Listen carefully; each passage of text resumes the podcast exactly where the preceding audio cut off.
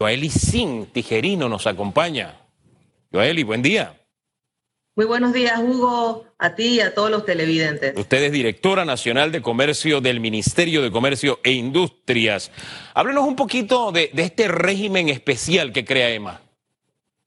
Sí, por supuesto. Como bien referiste, como parte del plan de recuperación económica anunciado por el presidente de la República el pasado primero de julio, y entre las cuales anunciaban una serie de acciones prioritarias. En este caso se trata de un nuevo régimen especial dirigido a la atracción de, de inversiones. Y precisamente ayer fue aprobado por la Asamblea Nacional en tercer debate el proyecto de ley que crea el establecimiento y operación de empresas multinacionales para la prestación de servicios de manufactura. Es un nuevo régimen al cual se ha denominado EMA, Precisamente lo que pretendemos es eh, tratar de atraer la mayor cantidad de inversión directa y, por supuesto, la consiguiente generación de empleo. ¿Qué contiene este proyecto o esta ya, ya una ley en ciernes, porque está pendiente de ir a presidencia nada más? ¿Qué contiene que hace atractivo a Panamá para captar inversiones?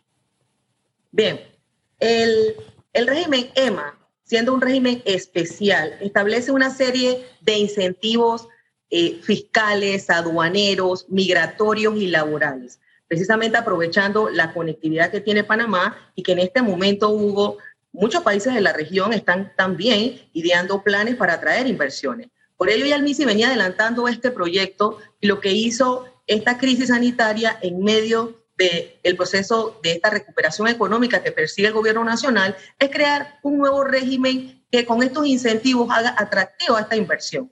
¿Y precisamente de qué se trata? Son empresas, son todas aquellas empresas, ya sea extranjera o nacional, que desde Panamá van a realizar operaciones para prestar servicios a sus casas matriz, a sus filiales o a, compañías asociadas a su grupo empresarial. Y precisamente lo que pretendemos es que estas empresas multinacionales de prestigio internacional eh, vengan a Panamá y establezcan sus plantas y líneas de producción. ¿Para qué?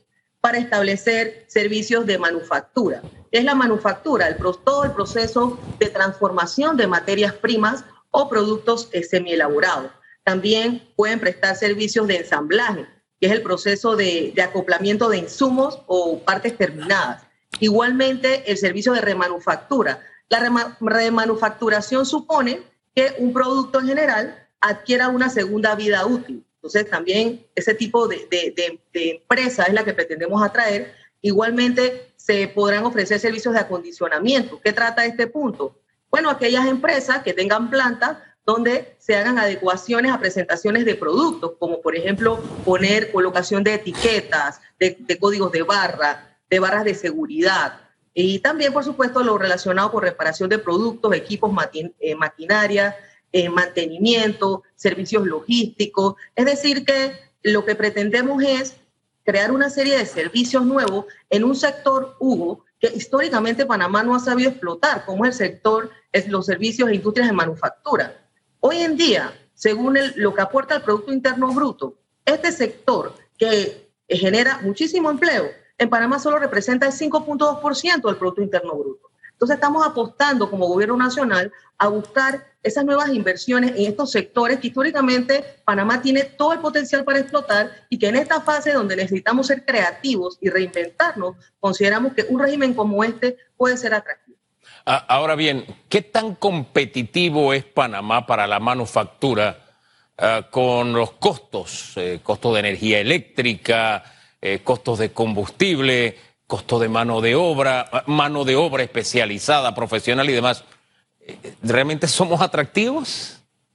Sí, mira, mira, has tocado un punto muy importante. Uno de los principales aspectos de esta nueva ley, de este nuevo régimen, es que se cuidó muchísimo el hecho de que los principales beneficiarios fueran la mano de obra nacional. Y tomando en consideración lo que acabas de decir, no es un secreto que en Panamá el tema de la educación a nivel técnico, esa eh, falta tal vez en algunos sectores de la mano de obra calificada, puede ser en algún momento considerado como, como una debilidad, pero en este momento nosotros tenemos que ser positivos y dentro del proceso, dentro del proyecto eh, de ley se estableció precisamente la creación de centros eh, de técnicos de capacitación que se deberá establecer por parte de todas las multinacionales en su conjunto.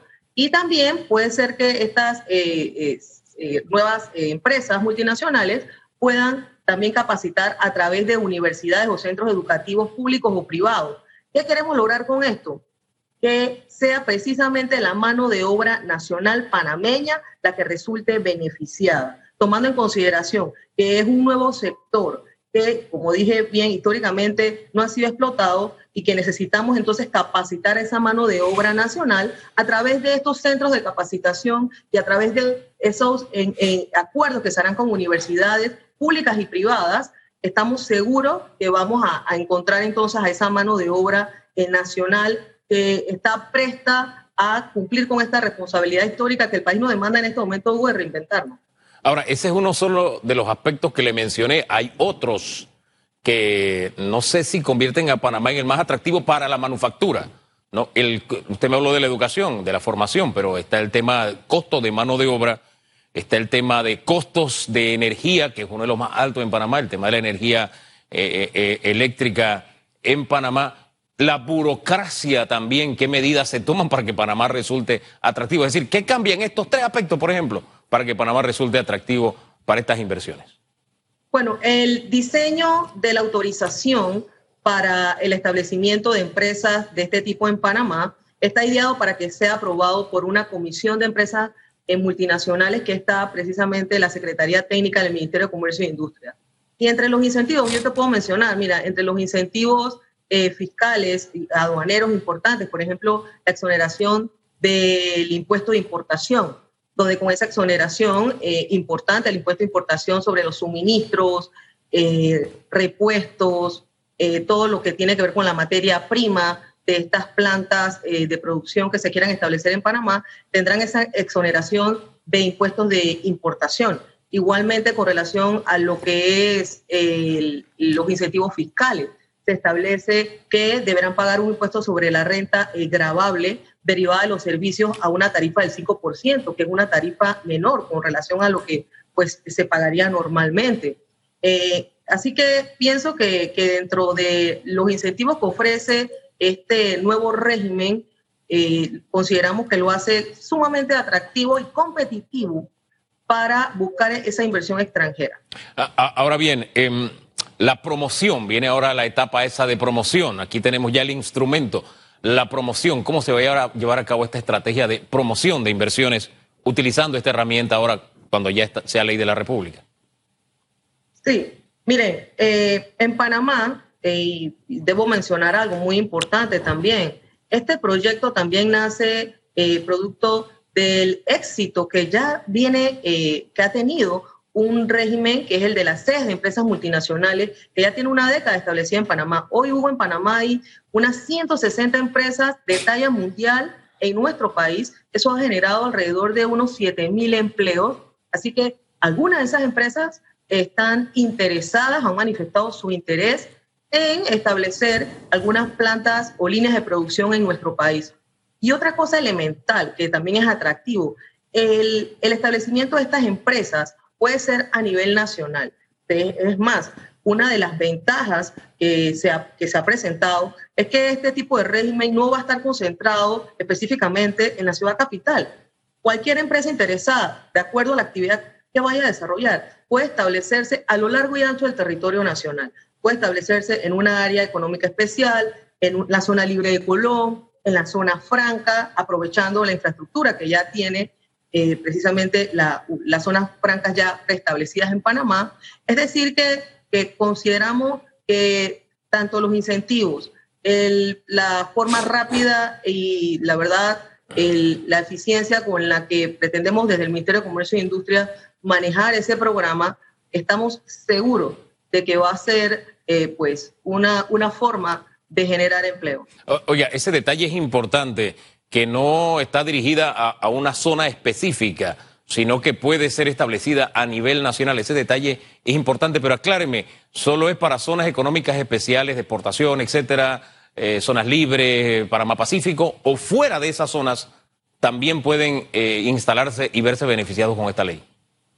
Sí, por supuesto. Se pueden instalar en cualquier otra parte del territorio. Hacía la alusión a que si también quieren, pueden instalarse dentro de estas zonas que ya tienen un trato fiscal eh, diferente. Por supuesto, haciendo la anotación de que si se instalan dentro de estas zonas que ya tienen un tratamiento fiscal especial, lo que va a guiar y a dirigir estas empresas será la licencia otorgada por el régimen EMA. Ahora bien, todos estamos pendientes del tema eh, recuperación económica y empujando hacia ese lado. Ahora, yo siempre he planteado en varias entrevistas que tienen que ver con el tema económico y el tema de salud, un tema que yo miro con algo de preocupación. Y ahora una referencia, nos sirve de referencia la decisión que tomó Estados Unidos que se suma a España y es decir, ojo, no vayan a Panamá porque allí pues se van a contagiar de COVID. Y cada vez que le pregunto a las autoridades de salud, siento que hay una reacción así como quien dice, uh, me están atacando. No, yo lo que veo es el vecindario, la oferta que tiene el vecindario y me parece, desde mi humilde punto de vista, que si yo soy un inversionista y tengo la oferta de varios países, veo el manejo de COVID y digo, ah, en este país lo manejaron bien. Es una buena carta de presentación. Y de pronto miro Panamá y me quedan dudas. No voy a repetir las cifras porque todos la conocemos, pero esa carta de presentación que ya tenemos con el manejo COVID eh, no operará en contra de estas buenas intenciones que tienen leyes como estas y otras más. Pues yo lo particularmente lo vería desde otro ángulo. O sea, históricamente ya aquí en Panamá, por nuestra posición geográfica, nuestra conectividad, eh, nuestra geografía, ya tenemos eh, experiencia en el establecimiento de empresas multinacionales que han apostado a nuestro país y a pesar de esta crisis siguen considerando a Panamá un destino preferido para establecer sus plantas, sus industrias. Así que siendo positivo, porque en, este, en esta fase, Hugo, como, como bien eh, te he escuchado en muchas ocasiones eh, referir, toca ser optimistas. El país en este momento requiere que todos rememos hacia el mismo lado y efectivamente estamos en una crisis sanitaria. Nadie en el mundo había preparado un plan para una crisis de semejante magnitud. Y en Panamá eh, hemos salido también de otras crisis, estamos convencidos, Hugo.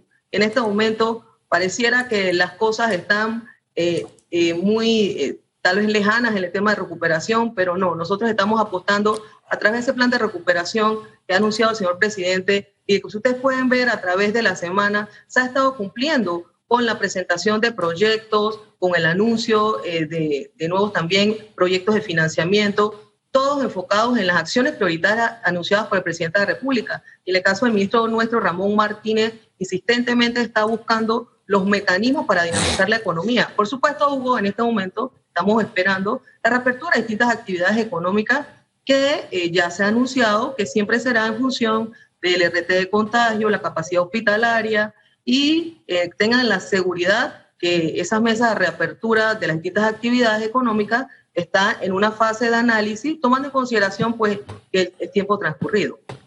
Sí, sí, y cuando yo menciono esto y hago la observación, aprovecho para hacer la observación, no es que sea pesimista o me desdiga de mis palabras, sino que creo que siempre hay espacio para hacer las cosas mejor y uso la metáfora que sí reitero, este es un examen al que está siendo sometido el mundo y nos podemos copiar de los demás. No es como en el salón de clase que usted no podía copiarse. Aquí en este examen sí nos podemos copiar y sé que hay espacio para mejorar porque hay otros que lo están haciendo mejor. Pero en fin, dejemos ese tema ahí y vayamos, y quiero cerrar con, con esto. La, el sector privado emitió nota esta semana, preocupación, porque tienen cinco semanas de estar sentándose con el gobierno, se toman decisiones, pero en la práctica también el asunto va a otra velocidad. Ellos plantean que se cambie, que hay un cambio de metodología, eh, en fin, para que las actividades, ya, ya no los bloques, sino las actividades realmente se, se, se, activen.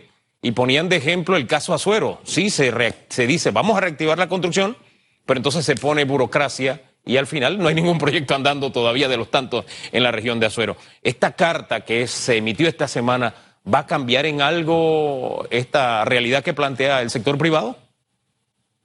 Yo, yo en ese sentido sí debo reiterar lo que recientemente en unas declaraciones manifestó el propio presidente de la República y también el ministro pues, Ramón Martínez, de que en esta fase, Hugo, ante la crisis sanitaria, la, cantidad de, contagiados, lamentablemente los, muertos que ha tenido en nuestro país, eh, debemos ser prudentes y responsables en la toma de decisiones.